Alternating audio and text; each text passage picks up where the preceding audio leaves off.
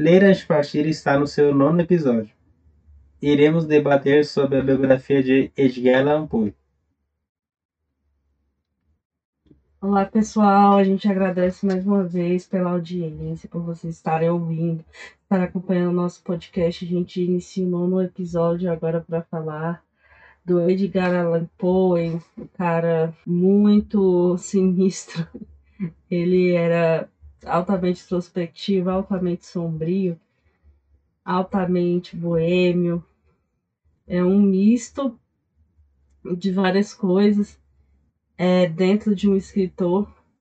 Só que é um escritor que escreveu muito, muitas coisas diferentes. Ele teve uma trajetória dentro da literatura é, como forma de ascensão. Então, ele ascendeu dentro da literatura e decidiu que a literatura era aquilo que ele desejava.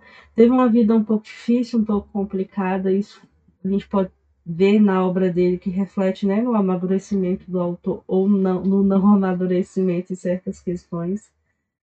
É, Edgar Allan Poe é, ele não escreveu apenas terror, né? Ele não escreveu apenas contos, escreveu poemas também. E é muito legal ler Edgar Allan Poe porque é, você tem essa transição, né? Um conto, um poema, é, o conto do Coração Delatador, por exemplo, do conto do gato, do gato Preto, depois a gente tem o poema do Corvo, e ele foi crítico literário em determinado momento da vida dele, e você pode ver que ele sabia o que ele estava fazendo. Tem musicalidade. Eu quero, em alguma alguma oportunidade de poder ler um original dele na língua mesmo, para poder ver essa questão da musicalidade na poesia, porque acho muito importante. Quem escreve poesia gosta bastante, eu escrevo poesia, escrevo contos também, e tem essa diferença, né? Às vezes a poesia, o, é, os escritos de poema, eles são um pouco mais trabalhosos, porque além da ideia do que se quer falar de fato, a gente tem o trabalho assim, do paralelismo, a gente tem o trabalho da, é, da musicalidade. Isso é muito interessante quando você olha é, lá atrás um, um escritor que, que se preocupou bastante com isso nos seus escritos. E a gente vai falar um pouco sobre o Edgar Allan Poe. Na verdade, já a gente ter gravado esse podcast há um tempo, porque é um, um autor que Gabriel gosta bastante, eu também, Gabriel acho que um pouco mais do que eu. Ele gosta mais de terror, mas também acho incrível. E até hoje pode ser que no Brasil a gente não tenha muito, né, dele aqui, mas é, na Espanha, inclusive, tá assistindo uma série na Espanha teve uma citação do Edgar Allan Poe numa série que não era de terror, uma, uma série que tinha assim, uma questão, é, uma série meio de um romance policial, uma investigação, e teve sim essa questão do Edgar Allan Poe, uma citação do Coração Delatador, eu achei incrível, porque é, o, o cara que é o juiz uma determinada situação na família dele, na casa dele, desconfiava que a esposa o, traía, então ele fez um, um, um, uma analogia com o comportamento, né, do coração delatador, delatador do, do conto com é, alguns comportamentos da esposa dele, tentou fazer uma leitura psicanalítica disso. E eu achei incrível porque ele recitava e tinha justamente essa essência, que era o, a, a delação, né, do, do pecado ou não, do crime ou não, é, por meio do batimento cardíaco na, né, nessa série em questão. Mas o foco não é esse, o foco é sim o Edgar Allan Poe, e tanto que ele é, lá fora ele tem visibilidade assim e ele é citado de forma bem natural. É, de forma que todos o, todas as pessoas fazem analogia com a obra dele. É bom saber também que não é só terror, que ele também teve uma entrada assim na investigação policial. A gente vê na, nessas obras. E ele é anterior, bem anterior a Sherlock Holmes. Bem anterior é, também a Agatha Christie. Eles bebem na fonte Edgar Allan Poe, né? Claro, por ser do século XIX e eles do XX. Mas não deixa de ser é bem curioso a forma com que ele escreveu desses dois universos, bem criativo, né? Eu considero normalmente bem criativo em mesclar isso. É bastante interessante e é por isso que a gente escolheu o Edgar Allan Poe para falar um pouquinho. Gabriel vai falar sobre um pouco mais sobre a vida dele. A gente gosta de falar sobre a, a biografia dos autores, porque elas elas refletem sim na escrita, mesmo que o autor não queira é, transparecer, não tem como ele não exalar um pouco do amadurecimento dele por meio da vida, ele está na escrita, né? Tem que estar na escrita, porque a escrita é justamente isso, a nossa reflexão, nossa revolta contra algumas coisas do mundo, ou então nossa experimentação, é, nosso desejo de mostrar algo, né? Aquilo que nós recebemos, é, pensamos e queremos mostrar algo. Então, muito interessante. A gente gosta muito de falar sobre a vida dos autores e isso vai ser aqui um, um especial Edgar Allan Poe. Interessante o prólogo que a Samara fez sobre um dos maiores autores norte-americanos, né, que temos da história. Mas para compreender melhor sua vida, é necessário investigar da onde surgiu esse grande autor. Ele nasceu em Boston, nos Estados Unidos, né? Em 19 de janeiro de 1809. Ele era filho de autores ambulantes. Quando, só que, claro, não, não, ele não nasceu em berço de ouro como outros autores que iriam vir depois. Mas para piorar a situação, que ele não era filho único, ele tinha mais dois irmãos, e para piorar, piorar a situação, aproximadamente um ano seguinte, o seu pai deixou a residência, ele foi buscar algum cigarro que até hoje não encontrou, e por essa razão, a mãe solteira teve que se virar para cuidar de três filhos, sozinha, e por isso ela teve que ela teve que fazer muito mais peças das quais poderia aguentar e talvez isso teria influenciado em sua morte repentina um até mais ou menos dois anos posteriores. E por essa razão também há quem, há quem aponte também que ela foi o, vítima da, do mal daquele período, que era considerada tuberculose, que a Samara pode dissertar melhor sobre esse tema. E por essa razão, como os quem deveria cuidar deles ambos faleceram, eles foram adotados por um rico comerciante escocês. E ele, como eles eram, tinham um, um é, financeiramente uma vida financeira muito boa, eles poderiam prover para o próprio Primórdio, que aquele seria um dos maiores escritores do, dos Estados Unidos, uma vida muito boa de estudo, essas outras infinidades que o dinheiro pode dar, para no aspecto de estudo. Mas ele foi enviado para a Inglaterra, né, para fora dos Estados Unidos, para estudar. Ele chegou, começou a estudar, né, nos frequentar aulas so, sobre poemas e escrever na Universidade de Virgínia, né? Só que, só que contudo, né, ele não era muito disciplinado e ele investiu muito mais na, na boemia do que claramente nos estudos, e por essa razão ele até, por exemplo, o próprio pai adotivo dele deu mandava por ele dinheiro que não precisava passar pelos percalços que o próprio personagem do Crime e Castigo passou.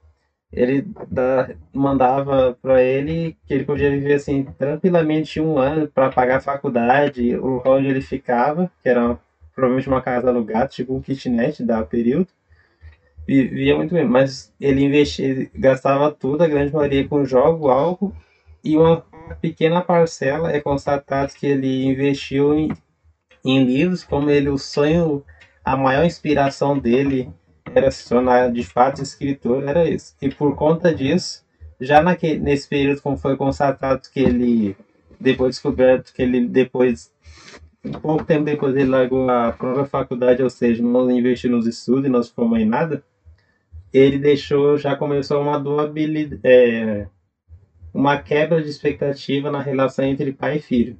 Ou seja, é quase o, o que ocorreu em outro podcast que também deixarei abaixo, que é o do Car, analisando a vida do Franz Kafka.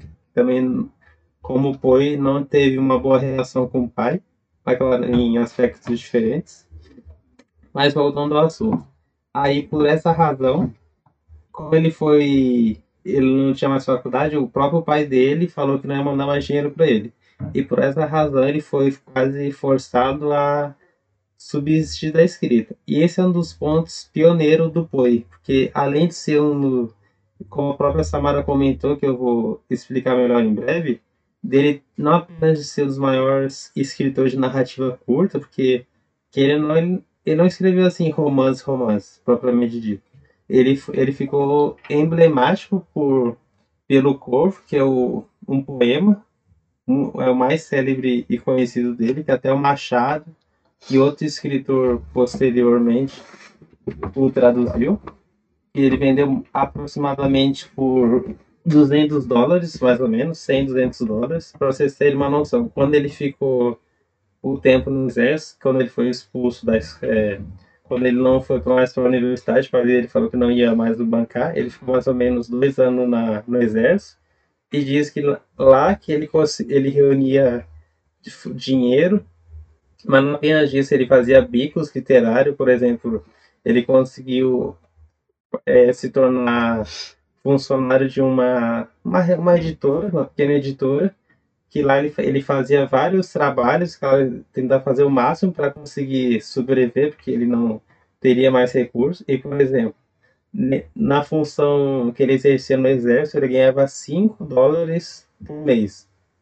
Claro, para nós isso é ínfimo, mas para época era muito dinheiro. Mas imagina você ganhar por um poema 100, 200 por um texto. Ou seja, é muito dinheiro. Ou, claro, ele não teve riqueza, viveu especificamente disso. Mas, claro, ele conseguia sobreviver.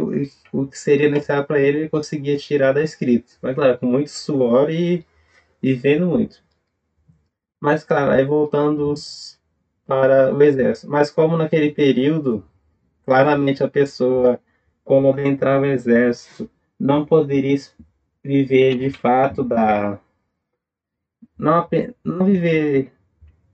Não apenas trabalhar de fato naquilo se gostaria de fazer outra coisa, não é como sempre de hoje, que a pessoa pode basicamente solicitar para sair e ir embora naquele período não era dessa forma. Por essa razão, o pai dele insistiu para que ele ingressasse no West Point, porque ele, ele era, não era bom. Ele fazia o que deveria ser feito no exército. Ele atingiu o maior patente que poderia atingir a pessoa sem, sem nenhum estudo. Aí ele conseguiu ser enviado para West Point. O pai dele assim, mexeu uns, uns pauzinhos, conseguiu colocar ele lá. Falou assim: ah, tá vou te mandar pra lá, ver, tipo, ver se, se direito. Tipo, lá com essas coisas de literatura, escrever, esse negócio não dá dinheiro, não, coisa de vagabundo. Muito reflexo, infelizmente, muitos autores iniciantes. Mas, além disso, o próprio autor, como ele não tinha nenhum prazer por aquilo, que ele queria de fato viver da escrita, e mesmo quase ele passar dificuldade, especialmente fome, outros problemas por conta da ausência de recursos, bons recursos, né? Ele fez de tudo que ele pôde e, e finalmente ele conseguiu o que ele gostaria. Ele foi expulso de West Point, que é considerada as maiores o, organizações de estudo, estudos militares, que lá onde grandes presidentes, até Abraham Lincoln, se não me engano, já passou por lá, fez estudo por lá. Ou seja, é um local muito estimado por qualquer norte-americano estudar apenas você se tornar ser expulso. Aí imagina um pai da pessoa que não se interessou pela faculdade e ainda foi expulso de uma dos lugares que todo mundo quer entrar. Por essa razão, de fato, eles quebram relação. O Poi para de ter contato com seu respectivo pai. Aí, por, por conta disso, ele volta, né? Ele tem, ele vai morar com uma tia e por e como ele vai morar com essa tia, ele conhece a prima que naquele período tinha 13 anos de idade, ele na faixa de 25, 27. Interessante citar que quase um, uma relação bem estranha, ele ele tem uma relação bem amorosa com essa prima e posteriormente ele casa com essa prima. Só que como, como que a própria Samara comentou no, no prólogo né, sobre o autor, de como que é interessante investigar a vida dele, essa própria esposa dele, ela falece aos 24 anos de tuberculose. Imagina, eles sabem que os, os, um, uma mãe morreu, o outro pai largou a família, a esposa que ele tinha querendo ou não, ele gostava, amava, morreu. Imagina tudo isso na cabeça daquele escritor que vivia, não tinha uma relação com o pai, perdeu a pessoa que, a, que adorava. E por essa razão, não, claro, não todos, mas sinto que de 70% a 80% dos, dos textos, tanto poema, conto e, e outros em si, do Poe, são, carregam uma grande são bastante mórbidos, mas como eu digo, por essa razão, assim, porque ele viveu muito em voga em, da morte. A morte estava presente muito na sua vida.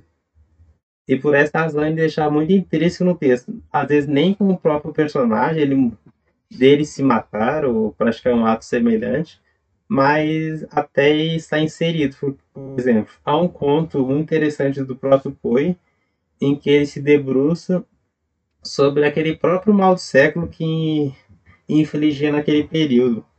Que é muito interessante o, o conto, né? Bastante relevante. Também há alguns que possivelmente a Samara irá comentar, como Coração Revelador. Também há o Gato Preto, que eu acho surreal e fantástico como que o, o Poe, uma das maiores novidades assim na não apenas na forma de contar mas do, da forma que ele constrói o conto, porque o, o Poe foi um dos primeiros a teorizar, os, criar uma teoria na escrita de como deveria ser feitas as histórias. Não escrever muito, que ele sempre ressal, tentava ressaltar o princípio que Hamilton utilizou muito. Quase o primórdio do iceberg de Hamilton, no qual o diz, é, apontava e dizia o seguinte, que principalmente para conto, o conto tem que ser aquele impacto para o autor, pra, não apenas para o autor que transfere aquele texto para o leitor, mas especialmente para o leitor conseguir pegar aquele texto e ler numa quando estiver sentado assim ler em uma vez sem parar, de forma interrupta. Porque caso ele tivesse que interromper por qualquer motivo, ele não voltaria atrás para reler aquele texto. E além disso, ele também introduziu, não apenas no conto, mas na narrativa curta, a escolha das palavras, pois trabalhava quase de forma muito minuciosa sobre esses aspectos. Ah, principalmente nos poemas, se você analisar friamente os poemas deles, que ele escreveu né, ao longo da sua vida, é muito bem estruturado, ele quase cria uma, um sistema matemático indireto para o poema dele, que é muito fantástico. Essa, a mente dessa, desse autor americano, que vocês podem visualizar, especialmente pela minha fala, o quanto que eu admiro, acho muito relevante, interessante. Porque é, é bastante interessante, mas é importante frisar que ele não ficou apenas no terror, ele foi para outros estilos de texto, por exemplo. Há textos que ele descreve sobre, claro, não são histórias tão longas, são curtas, né, como nome diz sobre que são contos, mas que ele se debruça sobre pessoas aprisionadas em masmorras, por exemplo, aventuras de pessoa que acha uma garrafa e assim vai uma, ele vai escrevendo outros aspectos. Só claro, o maior a fama dele além do Corvo, que é sua poesia mais celebrada e reconhecida tanto no seu país quanto internacionalmente, e até hoje é fruto de inúmeros textos, estudos, CCCs e outros aspectos, teatro, filmes, inspirado no próprio livro e nesse conto. é como a Tamara comentou, que ele foi o criador do gênero policial. Que ele foi pioneiro em mais ou menos quase um é, muito tempo antes, um século mais ou menos da Rainha do Crime, mais ou menos 50, um pouco menos de anos do, do que foi mais se tornou mais célebre escrevendo sobre é, aquele claro romance policial, né? Que ele criou um detetive muito popularizado, né? Que aí ele inaugurou essa nova narrativa apresentando Augusto Dupin, no qual ele narra, né, no próprio esse conto que eu comentei, assassinato da Rua Morgue, onde é uma manhã, claro, na Inglaterra normalmente, eles são nos Estados Unidos, melhor dizendo, né? Eles são lá manhã normal, as pessoas indo para casa, indo trabalhar, só que estão passando e do nada em um, na uma alta janela de uma residência, né, de uma, uma residência assim, mais ou menos no segundo andar, segundo andar da casa. Eles ouvem grito de horror, barulho. Aí chega lá, fica um, um, barulho, só um barulho muito alto. Até o, o próprio detetive constata com os vizinhos. Não, que eu disse, não, tem barulho de lá, da onde? Da onde? Aí descobre o local, chega lá descobre uma cena aterrorizante tem uma mulher que ela está assim. De, é, só que isso não é spoiler, porque já nas primeiras páginas já descreve, mas é, é, muito, é muito interessante como que ele descreve o horror da, da, da não apenas da mente, mas da brutalidade do, dos crimes, como ele descreve. É muito fantástico. Porque tem assim uma mulher que ela está de tipo em posição sentada e com a cabeça praticamente quase decolada, assim, tá? Quase um cortezinho de se arrancar do tronco de separação literal do tronco, tá cheio de sangue, assim, um banho de sangue na, no tapete, no, naquele grande espaço. Só que a outra mulher, eles ficam, ué, mas cadê a. Tinha outra pessoa. Aí eles vão investigar. Aí nesse ponto é apresentado para o leitor, né? Que que há um corpo, mas fico procurando que tem outra, provavelmente outra pessoa, outra pessoa lá. Eles encontram dentro da chaminé, como se tivesse alguém pegado uma pessoa e, e socado com toda a força que ela tinha. Dentro, assim, a pessoa, ele como descreve fielmente, como se estivesse lá observando uma pessoa com os olhos todos quebrados, assim, da, quando da força que ela tem que fazer quanto do aspecto da física, né? Aí você imagina como uma. Até o próprio detetive brinca, assim, que é uma coisa tão surreal que é quase uma força sobre-humana para conseguir fazer um delito daquele. E é horrendo porque o, o detetive fica investigando, é um conto longo, é quase uma novela, porque ele é bastante longo, mais de 100 páginas, mas é um conto muito surpreendente, indico para para todos lerem. Muito bom, compensa o, o quão longo é, porque o, quando é revelado quem causou essa esse crime, você fica abismado, que é uma pessoa que você jamais imaginaria. E como eu não sou tão leitor assíduo de sobre temas policiais, eu não sei se, claro, provavelmente outros autores colocaram um criminoso como esse é, claro, provavelmente instigados, mas não tão explícito, mas diretamente do próprio Poix, que serviu como base para construir a base, não apenas para narrativa curta, criar quase um, um manual indireto sobre o guia de como criar uma poesia, um conto, uma narrativa curta melhor e, e se aproveitando com outros autores. Isso é bem interessante que o Gabriel falou agora foi sobre a escrita técnica, eu já tinha falado um pouco. Eu percebo que isso é uma característica de mais de poetas, né? Porque em, em um espaço curto ele tem que falar algo bem significativo. E o poeta tinha essa característica bem técnica no, nos seus escritos. E outro adendo lá, fala do Gabriel, muito bem especificado. Foi sobre a vida do Poe, né? Que vida difícil. E os caminhos que ele tomou foram mais difíceis ainda, né? que geralmente a pessoa tem uma vida difícil assim, ela busca, buscar logo então uma estabilização financeira, mas não, ele quis é, seguir no, no objetivo dele ali, de ser escritor, mesmo que, que isso custasse um pouco mais caro. É, e é muito interessante porque ele obteve um êxito muito bom na sua, nas suas obras, na sua vida, e é um dos maiores autores norte-americanos, né? É, mesmo que a pessoa não saiba, não saiba, ah, não sei nome Poe, não sei de cabelo Poe, mas você já ouviu falar no Corvo, né? Então, ele escrevia muitos contos sobre mistério, e por isso que tem essa, essa diferença. É, e essa, essa diferença dele dos outros atores e ao mesmo tempo essa aproximação do Poe da, da literatura investigativa, né, dos romances policiais, porque o terror dele engloba o mistério. No caso do Gato Preto, muito esquisita a forma com que ele se revolta contra o gato, agride o gato, o bate naquele gato, acho que o gato morreu, volta para casa, o gato volta, esse gato não morre, o gato persegue durante todo, durante toda a história.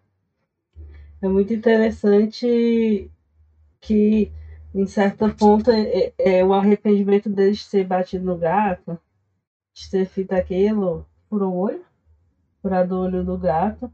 E tem esse negócio com o olho, né? Porque tem outro texto dele que ele fala muito de olho de ferimentos nos olhos. Então, é, essa violência com que ele vai no gato e a violência que que era para ser para o gato e acabou atingindo a esposa dele. Ele achou, no momento ele achou que esse gato estava no porão, foi atrás desse gato, a mulher dele estava do lado, com machado na cabeça da esposa. E estava bêbado, é claro. É... não, não vamos saber é, fazer, ter esse cuidado em relação a isso. Mas mesmo assim é uma coisa estranha, né? E o que, que ele fez? Acabou é, então, ter que esconder esse corpo. Ele vai parando o corpo da esposa ali na parede. E aí, tempos depois, a polícia chega para investigar esse assassinato.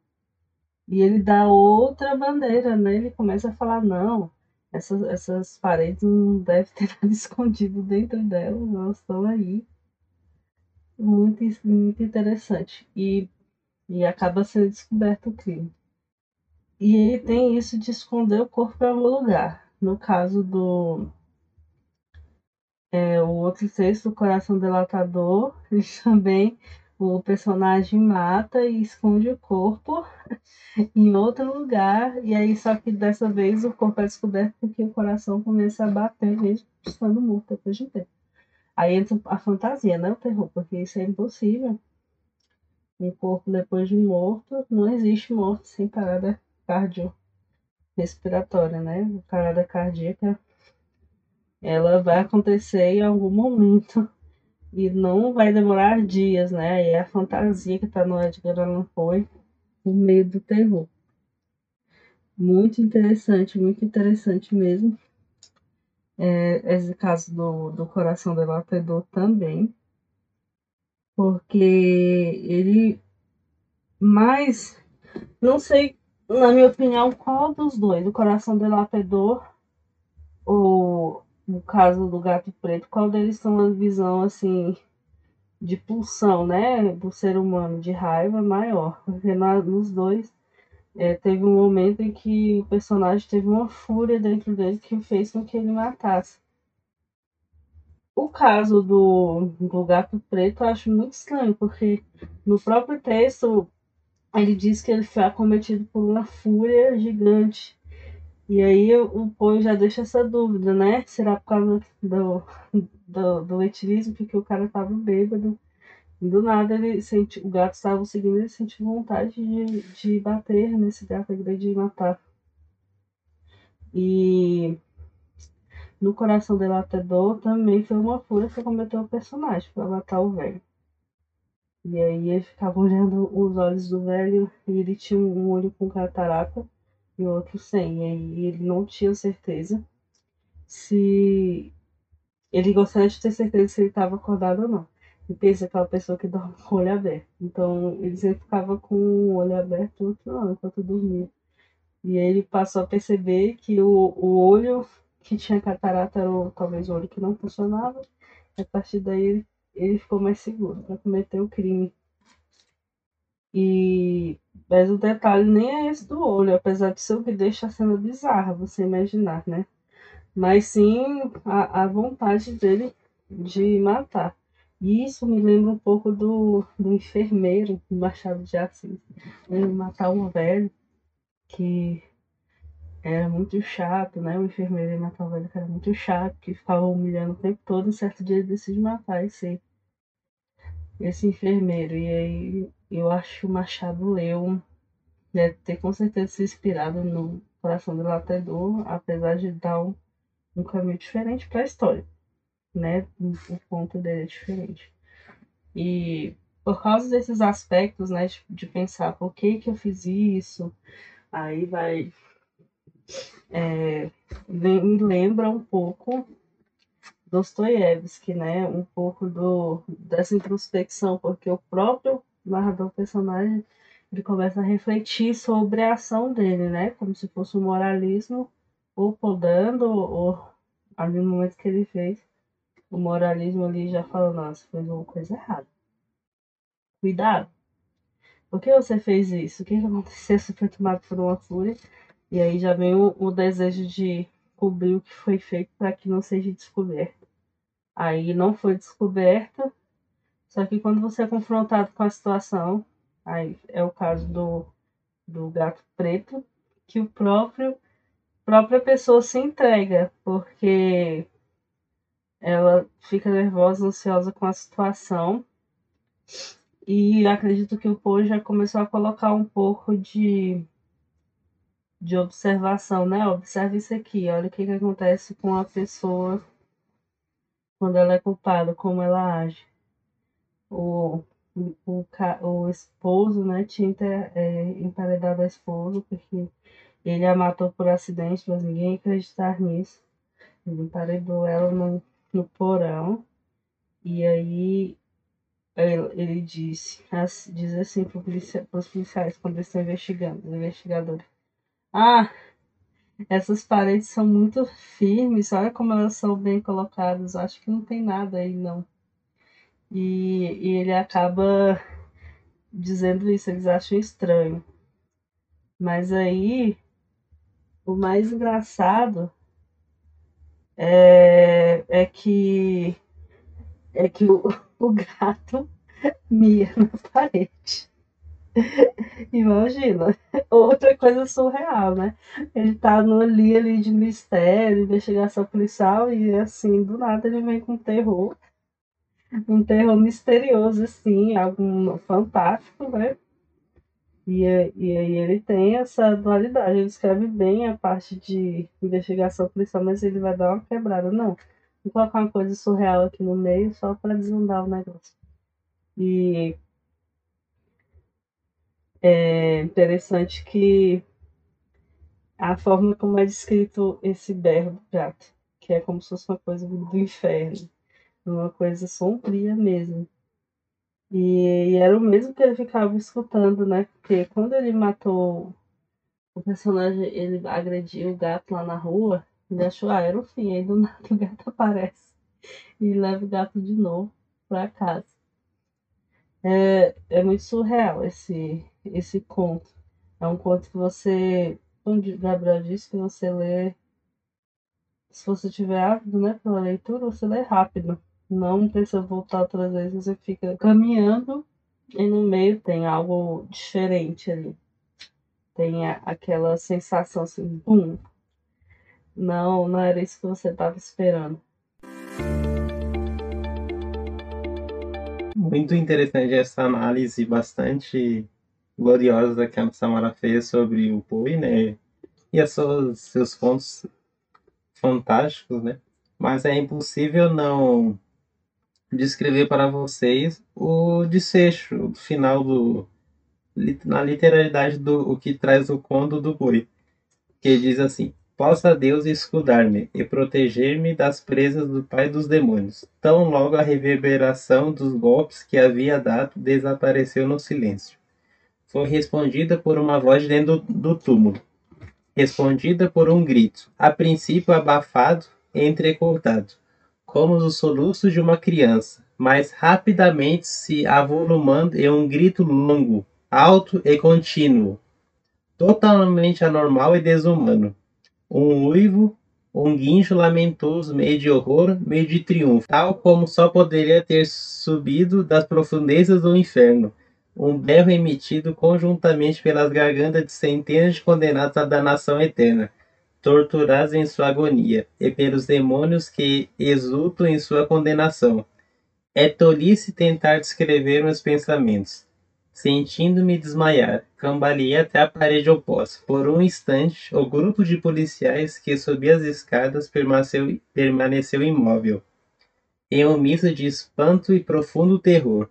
No momento seguinte, uma dúzia de braços robustos esforçava-se por esborar a parede. Ela caiu inteira. O cadáver, já bastante decomposto e coberto de sangue coagulado, estava ereto perante os olhos dos espectadores, na mesma posição que eu, que eu o deixava. Mas sobre sua cabeça, com a boca vermelha escancarada e uma chispa de fogo no único olho, sentava-se a besta horrenda cujos ardis me tinham levado ao assassinato e cuja voz denunciadora agora me levaria ao carrasco.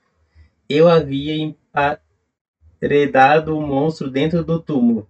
Ou seja, o, como eu digo, o Pori traz uma análise não apenas do, do delito do próprio personagem, mas descrição, como eu digo, da da pessoa, do ambiente, você consegue quase sentir aquele cheiro de podre, o, o receio, o coração batendo do personagem, aquele gato desgraçado que, como o próprio personagem brinca, que ele enviou do inferno para jogar ele para forca, que há outras tradições, né?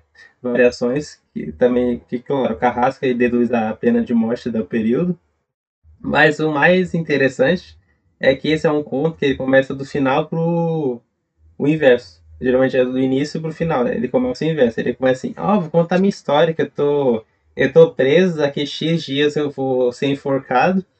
É uma história que ele começa assim contando. E muito interessante que ele começa, ele, ele brinca que a esposa adotou um gato, e o nome do gato, que claro, depende da versão que você está lendo, da tradução, né? Mas, por exemplo, na, edição da Dark Side Books, não fazendo propaganda.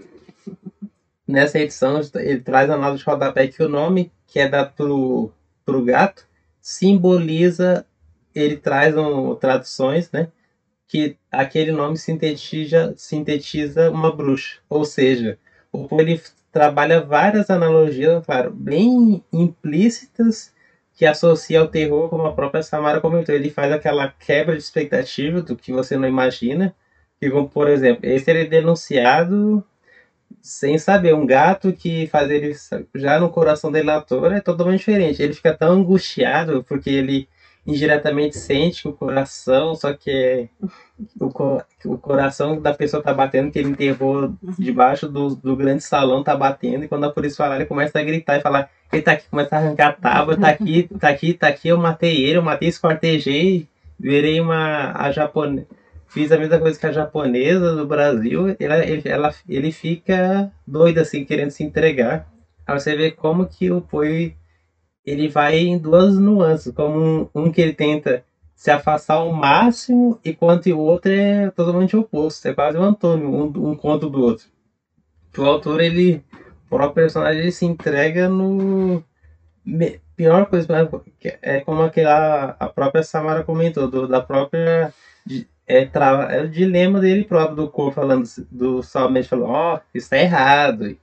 É melhor você se entregar, senão é melhor você ter entregado do que tu morrer sem, sem ter confessado um crime, é pior essas coisas. E é muito interessante que essa própria, não apenas descrição, como eu digo, né, do Poe, que outra autora assim que eu vi tão fiéis e boa essa descrição sobre terror, assim foi é uma contemporânea, mas claro, posteriormente dele, que é a Mary Shelley descrevendo outro fato que me lembra assim, recorda bem a Mary Shelley descrevendo o Frankenstein, mas eu não vou abordar agora, será em outro podcast posteriormente, queremos abordar. Outro clássico também gótico. Mas é um fato bastante interessante.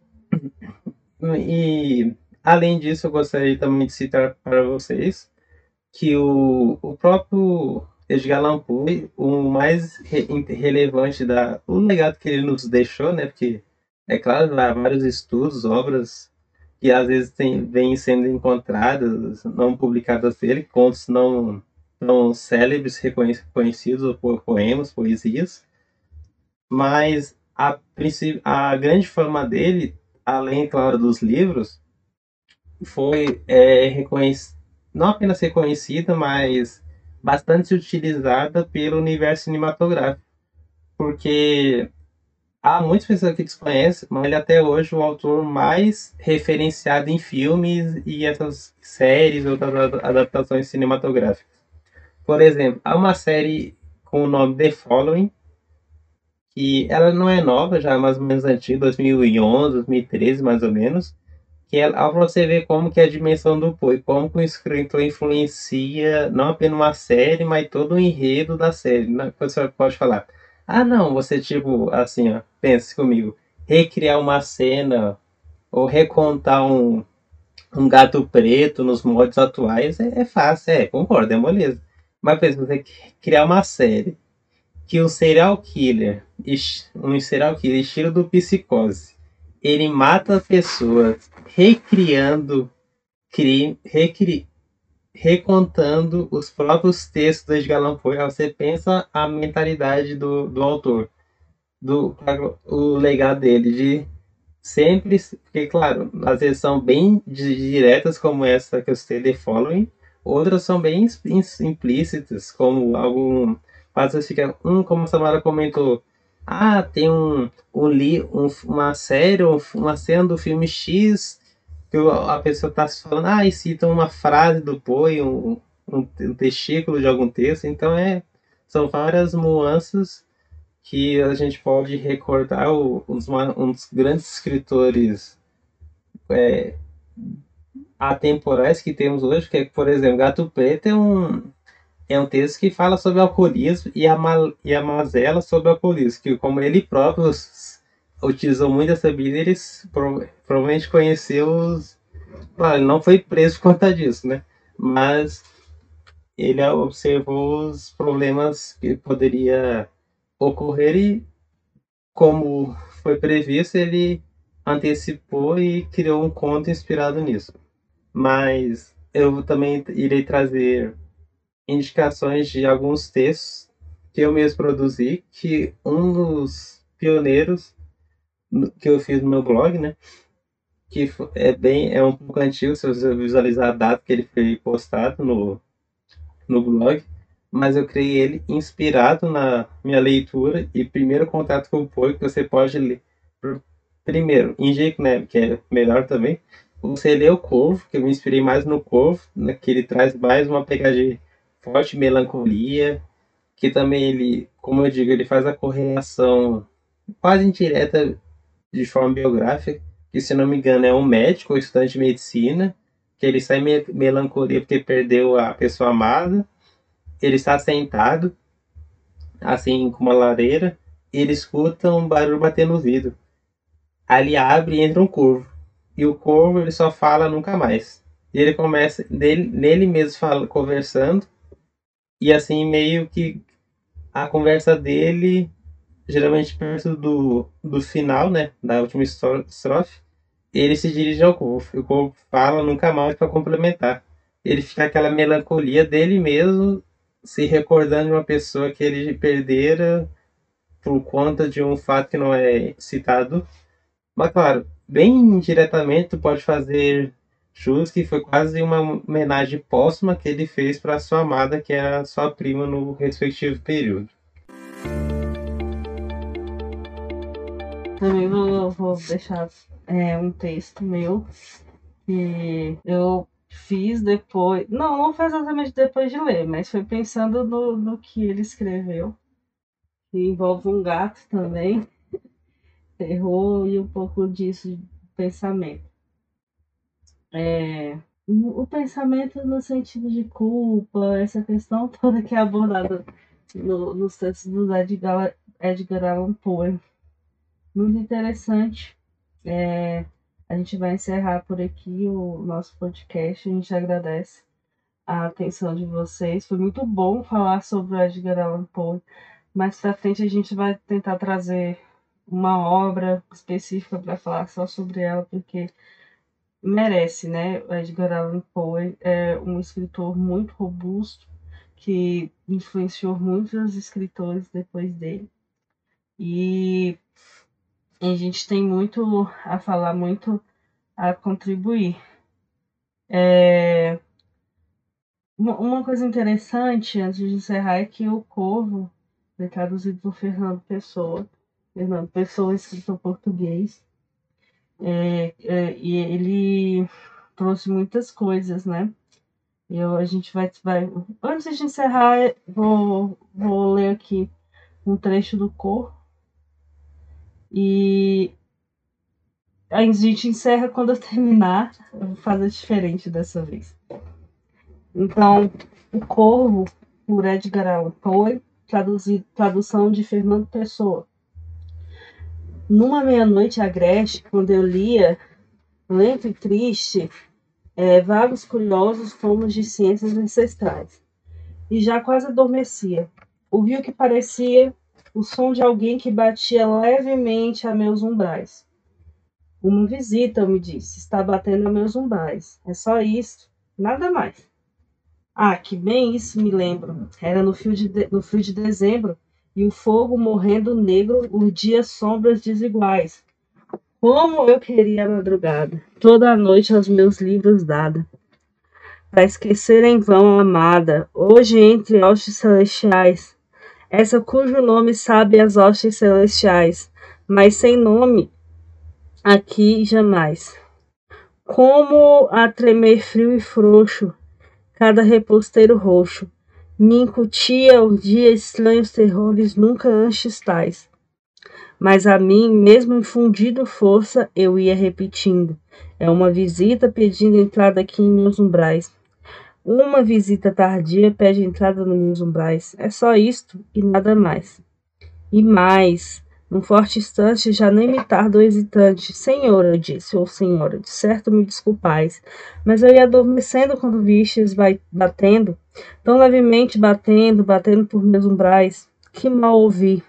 E abri largos, franqueados, meus umbrais, noite, noite e nada mais treva enorme fitando, fiquei perdido, receando.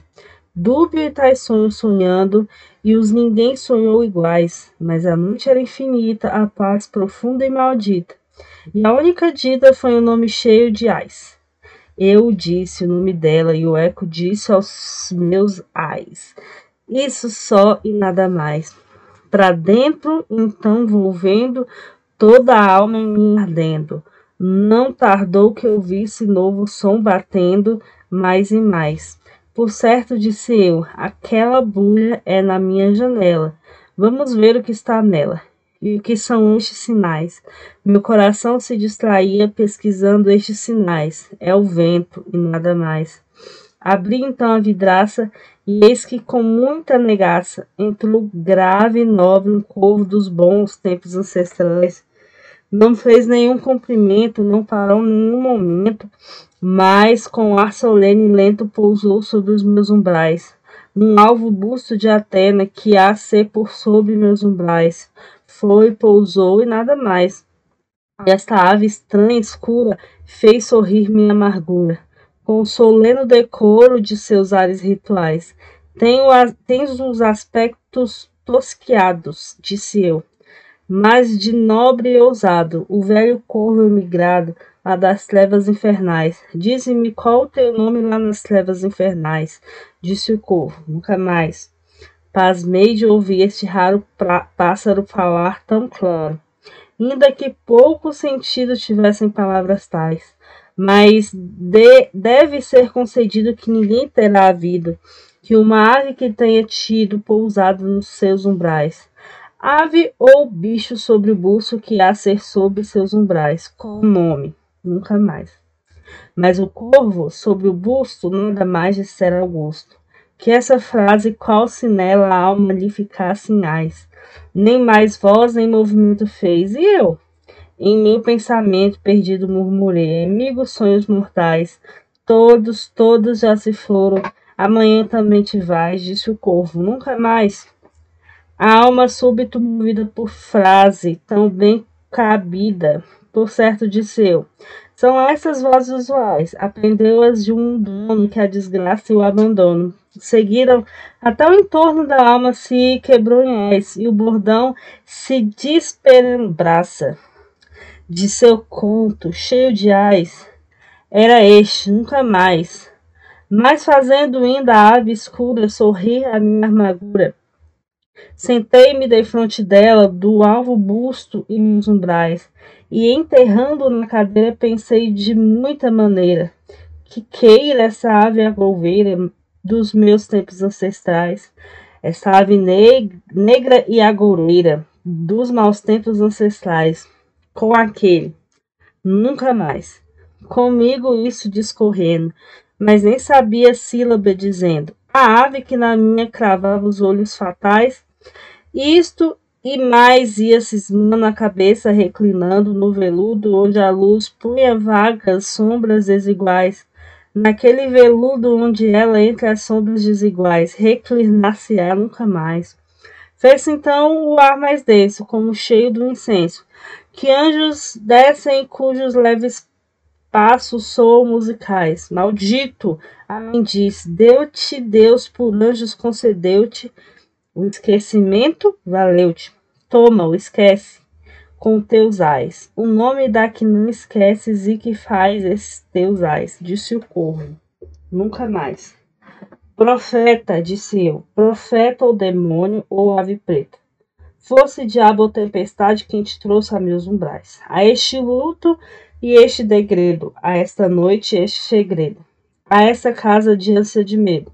Dize a esta alma, a quem traz? Se há um bálsamo longínquo para esta alma, quem traz? Disse o corvo, nunca mais. Profeta, disse eu, profeta ou demônio ou alve preta, pelo Deus ante quem ambos somos fracos e mortais, diz a essa alma entristecida se não era de outra vida. Verá essa hoje perdida entre hostes celestiais esse cujo nome sabem as hostes celestiais. Disse o corvo: Nunca mais. Que esse grito nos aparte. Ave ou diabo, eu disse: Parte. Torna a noite a tempestade. Torna as trevas infernais. Não deixes a pena que ateste a mentira que disseste. Minha solidão me reste. Tira-te de meus umbrais Tira o vulto de meu peito e a sombra de meus umbrais, disse o corvo, nunca mais. E o corvo na noite infinda está ainda, está ainda, no alvo busto de Atena que há por sobre os meus umbrais. Seu olhar tem a medonha cor de um demônio que sonha. E a luz lança-lhe a tristonha sombra no chão, a mais e mais. E minha alma Dessa sombra que no chão há mais e mais, liberta-se-á nunca mais.